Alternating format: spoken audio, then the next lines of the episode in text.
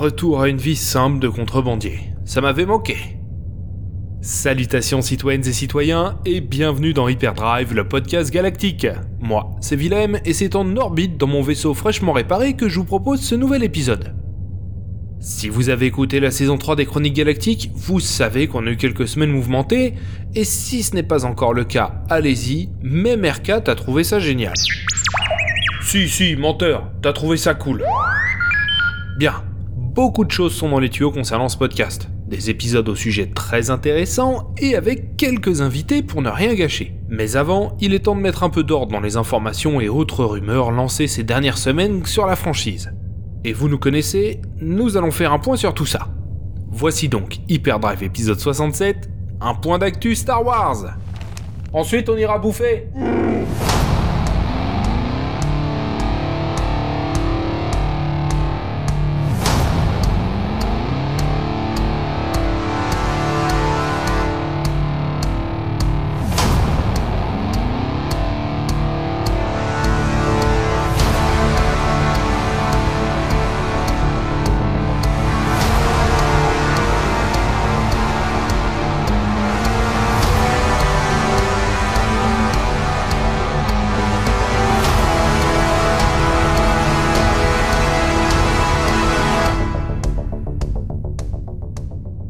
Pense que toute cette aventure nous a pas rapporté une thune.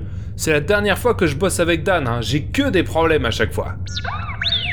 Ouais, bah il a qu'à en prendre soin de son vaisseau aussi. Euh, il a que deux canons qui se courent après, pas de blindage, rien. Faut pas s'étonner qu'on les bousille, hein. Ouais, bah va trier les torpilles là au lieu de la ramener. Ah, j'ai mal partout, Blast. Bon allez, faisons un point sur l'actualité de la saga. Où est mon datapad? Ah, ici quel bunta ici. Passe un coup de balai quand t'as fini R4, hein. Alors. Hmm. J'ai la curieuse sensation que la franchise Star Wars est en train de se disperser.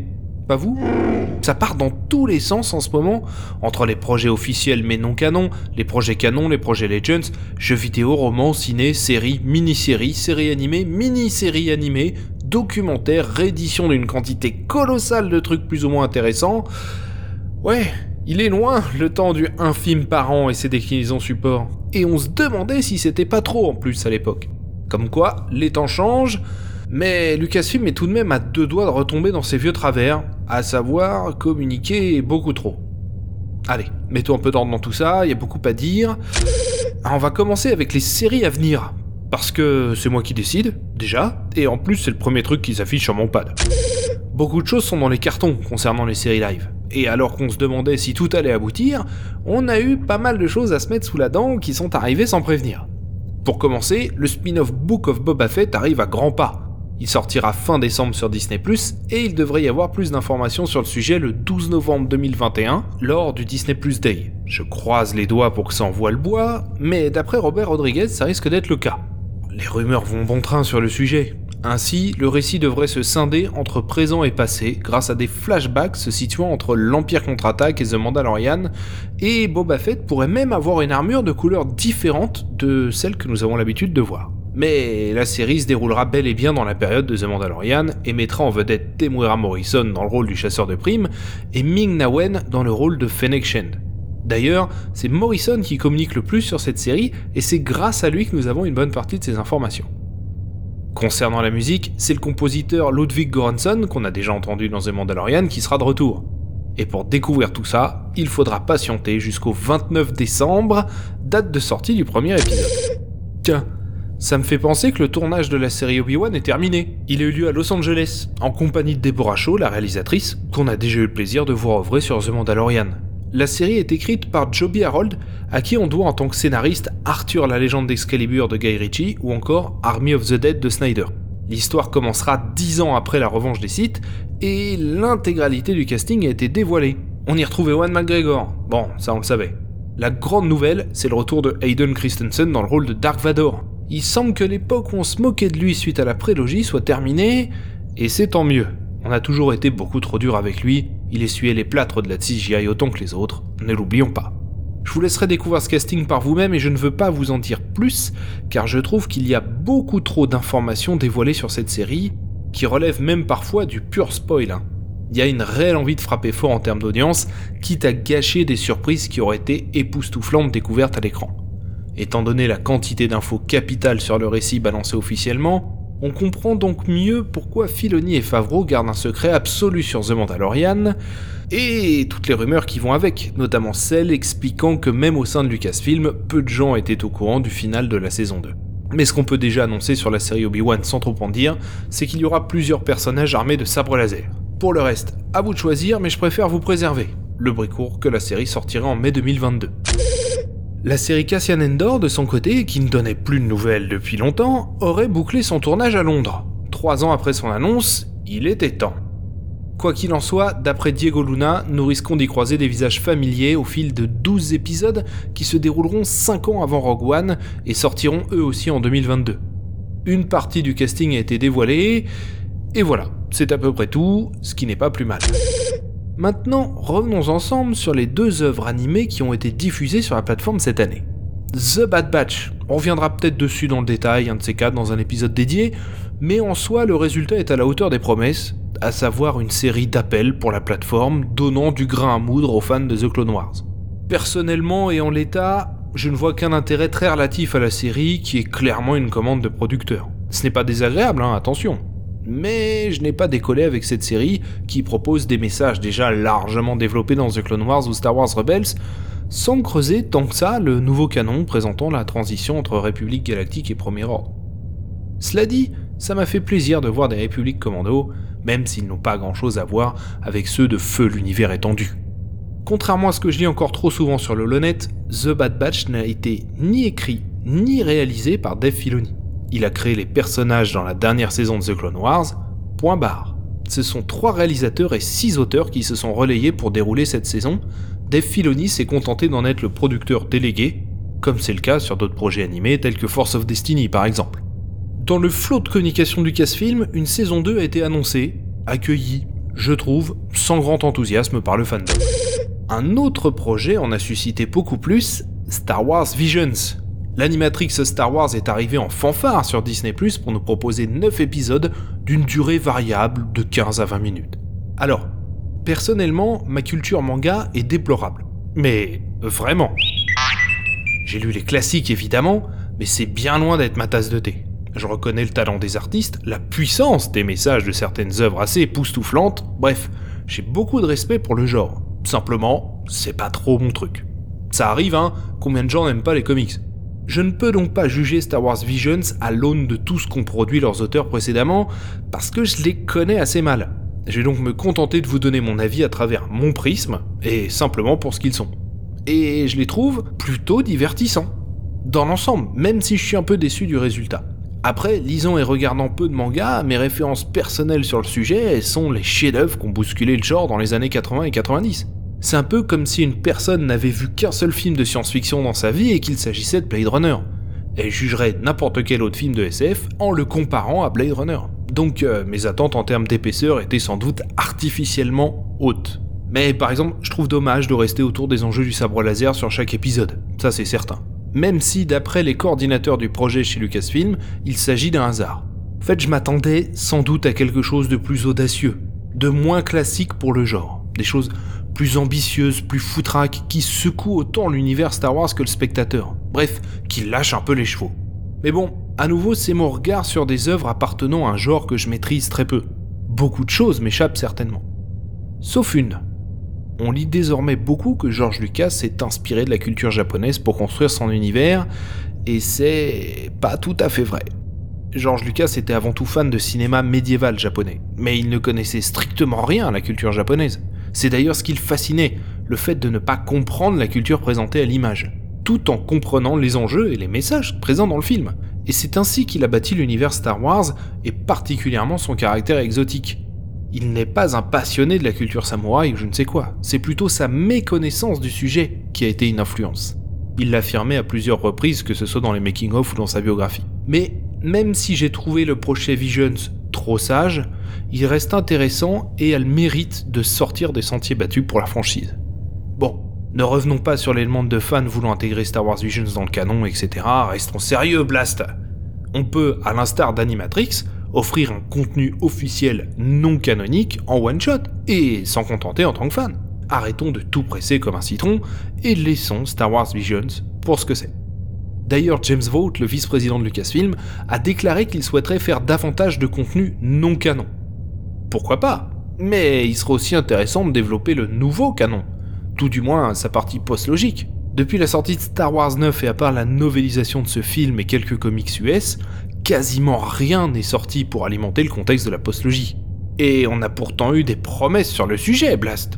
Depuis la sortie de Star Wars 7, nous sommes en attente de contenu additionnel pour combler les trous de ces récits. Parce que le guide visuel, ça va 5 minutes. Et si les quelques séries de comics existent, une bonne partie a été reniée par Star Wars 8 et surtout Star Wars 9.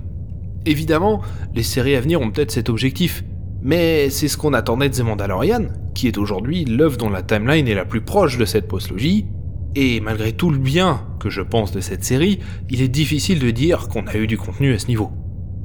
Beaucoup de choses sont dans les cartons, nous allons en balayer quelques-unes ensemble, mais je m'étonne qu'on ne se jette pas sur l'occasion de développer un contenu propre à ce nouvel univers, à moins qu'on ait envie de laisser de côté pour le moment, le temps de se rabibocher avec une partie des fans, je ne sais pas.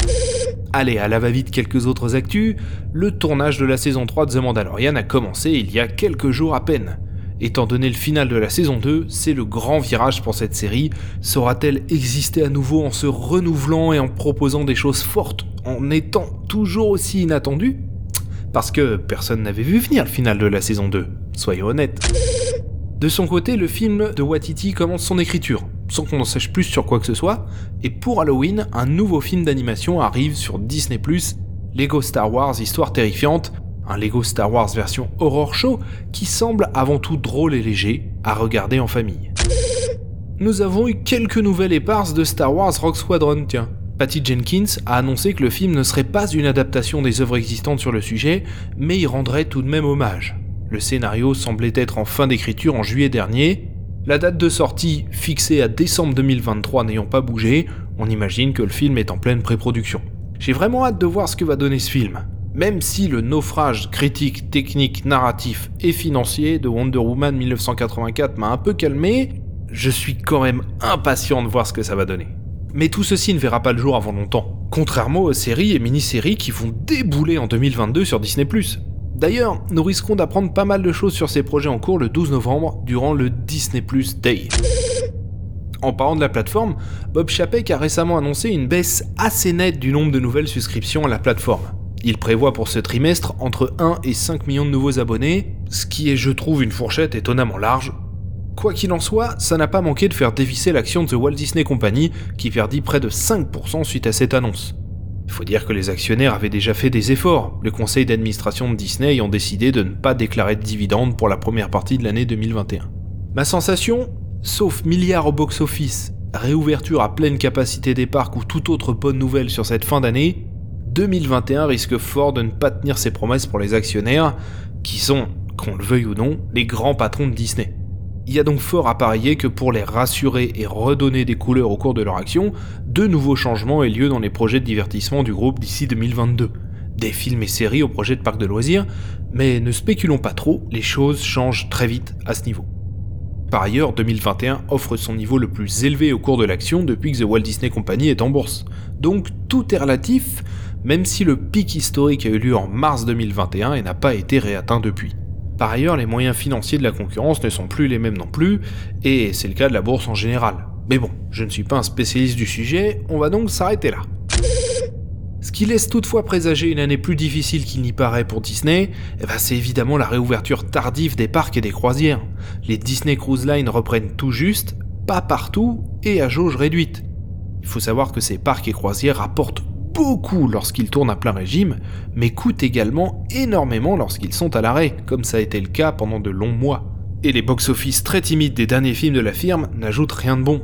Black Widow a ramassé 378 millions de dollars si on intègre son exploitation payante sur Disney+, donnée invérifiable car fournie par Disney eux-mêmes. Cruella n'en a rapporté que 233, et pire encore, Jungle Cruise n'en a engrangé que 212, soit tout juste le budget officiel du film. C'est la douche froide. Avant la pandémie, même Captain Marvel avait fait le milliard. Ici, c'est littéralement 3 à 5 fois moins pour des budgets équivalents. Même Shang-Chi, dont on a eu de cesse de saluer les performances dans les salles, n'a cumulé au moment où je vous parle que 400 millions de dollars à sa sixième semaine d'exploitation, et son arrivée sur Disney Plus aux USA va clore le sujet, mettant ce film directement à disposition sur les plateformes de téléchargement illégales. Tous ces films que je viens de vous citer sont des films à 200 millions de dollars au bas mot et hors marketing. Et il a été assez tonitruant pour certains, particulièrement aux États-Unis et particulièrement sur Internet sans compter la communication massive et constante de Disney ⁇ autant en affichage que sur le net. Il y a donc fort à parier, en reprenant le ratio budget du film dépenses marketing dont nous avons déjà parlé dans un épisode précédent, qu'aucun de ces films n'ait rapporté d'argent, d'autant plus que le distributeur ne gagne que 70% de ce que génère un film en exploitation aux États-Unis et 40% en France. Les 212 millions de dollars de Jungle Cruise au box-office ne représentent donc que 148 millions de dollars dans les poches de Disney, grand maximum. Ce qui explique un autre point d'actu du moment, la volonté de Disney de rabattre au plus vite ses films vers sa plateforme de streaming, espérant ainsi engranger des abonnements supplémentaires. On en parlera tout à l'heure. La pandémie participe-t-elle à cette dégringolade du box-office? Évidemment que oui. Est-elle la seule responsable? Bien sûr que non. Les stratégies de Disney et de la Warner ont eu un impact certain, car la SVOD ouvre grand les vannes du piratage. On estime par exemple que Godzilla vs Kong a été vu illégalement par plus de 34 millions de personnes. Si ces dernières avaient tout acheté une place de cinéma, le box-office aurait presque doublé, passant de 450 à 860 millions de dollars. Et même si la moitié seulement de ces personnes étaient allées le voir au cinéma, le box-office n'aurait pas été le même. On a tendance à dire que les crises accélèrent les tendances de fond. Et si nous revenons au film cité plus haut, ce désintérêt pour les productions du groupe Disney en était l'une.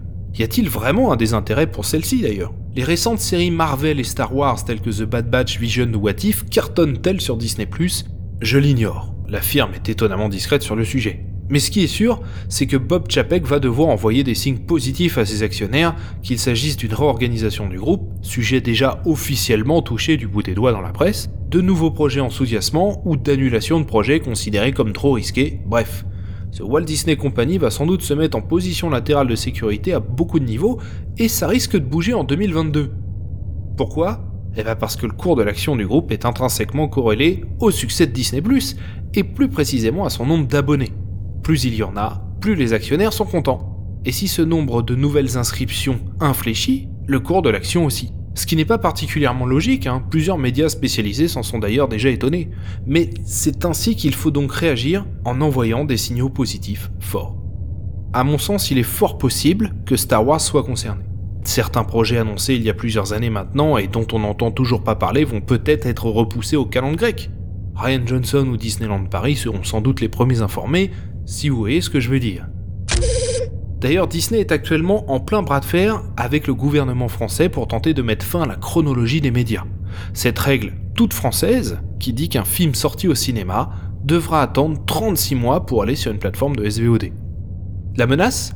Si le gouvernement ne cède pas, Disney ne sortira plus ses films dans les cinémas français. Je n'y crois pas une seule seconde. Pourquoi? Parce que les Français sont les plus gros consommateurs de cinéma d'Europe, Star Wars 7 a généré plus de 100 millions d'euros dans les ciné de l'Hexagone. Avengers Endgame 60 millions, et j'en passe, beaucoup. En aurait-il été de même via des abonnements Disney Plus en France? Sûrement pas. Le film aurait été massivement piraté, voilà tout. Donc Disney bluffe certainement. Il y a fort à parier qu'un effort sera fait de la part du gouvernement français en passant de 36 à 18 mois par exemple. Mais c'est cette chronologie des médias qui permet au film de faire d'excellents box-office par chez nous, et donc de rapporter de l'argent aux producteurs tout en finançant le cinéma français qui, grâce à cet argent, une taxe en l'occurrence, lance en ce moment même une nouvelle vague de films de genre. Rien que d'y penser à faire un excellent épisode sur le sujet, n'hésitez pas à aller l'écouter, vous trouverez le lien dans la description. Pour résumer, sans chronologie des médias, pas de dernier voyage, pas de Deep House, pas de Titane, pas d'Oxygène, et j'en passe, et ne vous y trompez pas, Jamais Disney ne produirait ces films. Jamais. Il retouche certains classiques pour effacer des scènes jugées offensantes. Pensez-vous qu'il produirait le prochain Doberman? Non. Et c'est sans jugement de ma part, hein. ce n'est tout simplement pas leur cinéma. Donc, ce qui se passe aujourd'hui est très intéressant, et surtout, rien n'est figé. Je viens de vous faire une liste de suppositions, évidemment. Je suis conscient du fait que c'est dommage de parler cours de la bourse, plan marketing et législation de manière générale lorsqu'on parle de Star Wars et de science-fiction, mais c'est la réalité du cinéma d'exploitation, ce qu'est Lucasfilm aujourd'hui. Le divertissement est avant tout une affaire d'argent, plus que jamais. Mais Star Wars est sur tous les supports depuis longtemps, et c'est la direction que prend Lucasfilm avec de nombreux projets à venir. L'hôtel Star Wars Galactic Star Cruiser arrive à grands pas avec une ouverture en mars 2022. Photos sont arrivées dans tous les sens et c'est à la fois particulièrement ambitieux et bluffant sur pas mal d'aspects et sur d'autres visuels beaucoup moins, étonnamment. Mais nous sommes encore loin de pouvoir nous faire une idée précise. Pour mémoire, le storytelling est constant dans cet hôtel, de votre arrivée à votre départ, dans l'idée de vous immerger à 100% et 24 heures sur 24 dans une croisière galactique mais ce qui a fait beaucoup parler, ce sont les tarifs qui sont beaucoup plus élevés que ce qu'on imaginait. Effectivement, le prix plancher est de 750 dollars par personne et par nuit pour aller jusqu'à 1200 pour un séjour minimum de deux nuits et à partir de deux personnes. Ça commence à faire un budget. Bon, tout ceci risque fort de s'affiner, mais Star Wars semble ici perdre son caractère populaire pour plutôt se tourner vers une clientèle plus aisée. Les animations seront au cœur de l'expérience, proposant une immersion absolue et totale du décor en passant par la nourriture, le staff et les animations. Celles-ci sont encore à définir concrètement.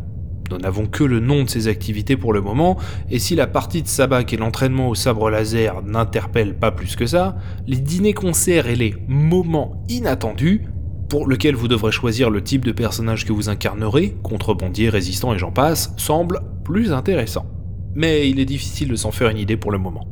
Bref, une fois n'est pas coutume, nous jugerons sur pièce, mais je reconnais qu'étant donné les prix, il va falloir qu'ils mettent le paquet. Un petit crochet vers les jeux vidéo. Knights of the Old Republic va s'offrir un remake. Pour celles et ceux qui n'ont pas eu le plaisir d'y jouer à sa sortie, vous allez vous régaler, vous verrez, et je pense que tous les nostalgiques de ce petit bijou vidéoludique vont tous s'y remettre aussi. Un second jeu sortira en 2022, Star Wars Hunters. C'est un jeu de combat d'arène compétitif développé par Zynga pour Nintendo Switch, iOS et Android. Tout est dit, je pense, ce sera 100% arcade d'après les images que nous en avons. Deux autres studios vont bosser, notamment Quantic Dreams qui développerait un jeu Star Wars. Il s'ajoute à celui sur lequel commence à travailler Ubisoft et qui devrait sortir en 2023 sans que nous ayons beaucoup d'informations sur le sujet. Côté comics francophone, Panini a repris le flambeau de Delcourt pour tout ce qui est Star Wars Legends et éditera des premiers récits en 2022, dont la saga Clone Wars, celle des comics, hein, pas la série animée. Enfin, annonce importante, les livres audio Star Wars arrivent, ainsi qu'une fiction audio. Comme quoi Lucasfilm a fini par lire mon dernier courrier annonçant que comme il le faisait pas, j'allais le faire moi-même. Tempest Runner, tel sera le nom de cette fiction audio qui intégrera le projet de la Haute République. J'apprécie qu'ils aient attendu que nous bouclions la première trilogie des Chroniques Galactiques avant de sortir la leur. Il y a quand même de l'élégance dans le geste. Et voilà, citoyennes et citoyens, vous voilà briefés sur une très grande partie de l'actu Star Wars qui a fait ces dernières semaines. Ça bouge pratiquement tous les jours, et si vous voulez suivre ça au fil de l'eau, n'hésitez pas à nous suivre sur Facebook et Twitter. Concernant la fière guilde des contrebandiers que nous saluons, elle est désormais disponible sur Patreon. Merci à celles et ceux qui nous soutiennent et qui font vivre ce podcast. N'hésitez pas à les rejoindre, il y a du chauffage et d'excellents boucliers de protection. Vous allez adorer. Que la force soit avec vous, citoyennes et citoyens. À très bientôt J'ai faim, Blast On fait une escale ou quoi? Bah, c'est parti alors